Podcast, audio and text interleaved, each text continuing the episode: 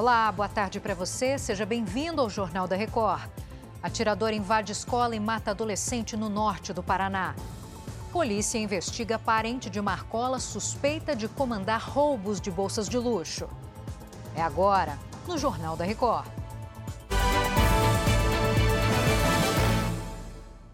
Oferecimento: Bradesco. Nunca execute arquivos enviados por e-mail ou mensagem.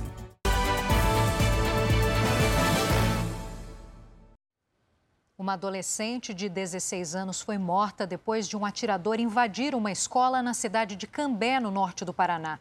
Carolina Verri Alves, de 16 anos, morreu na hora.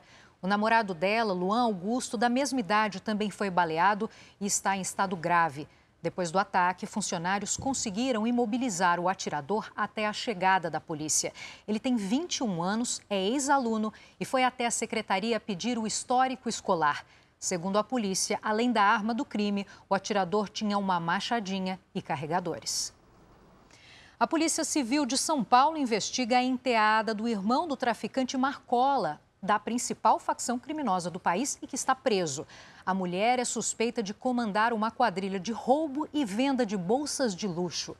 Caterine Achute, como é que foi essa operação hoje? Conta pra gente. Boa tarde.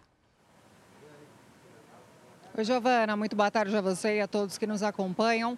Olha, o nome da investigada é Bárbara Camacho. Os policiais cumpriram mandados de busca e apreensão em três endereços e encontraram aí pelo menos 40 bolsas de grife escondidas em uma adega da qual ela é proprietária. Agora, a polícia investiga se ela faz parte de um grupo que roubava bolsas em residências para revender.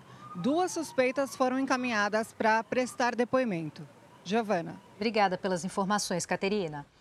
A Justiça do Rio de Janeiro autorizou a transferência de 26 presos para presídios federais. Paloma Poeta, boa tarde. Qual o objetivo dessa medida? Oi, Giovana. Muito boa tarde a você e a todos que nos acompanham. Giovana, segundo as autoridades, o objetivo é dificultar articulações entre organizações criminosas. Isso porque, segundo a Justiça, os escolhidos têm ligação direta, envolvimento direto com facções e milícias. E o que se espera é que em presídios federais eles tenham mais dificuldade para se comunicar com o crime organizado. Giovana. Obrigada pelas explicações. A gente continua acompanhando, Paloma. Obrigada. Subiu para 14 o número de mortos por conta da passagem do ciclone extratropical no Rio Grande do Sul. Uma pessoa ainda está desaparecida no município de Caraá, um dos mais atingidos entre os 41 afetados. Hoje de manhã, uma boa notícia. Um sobrevivente foi encontrado pelos bombeiros.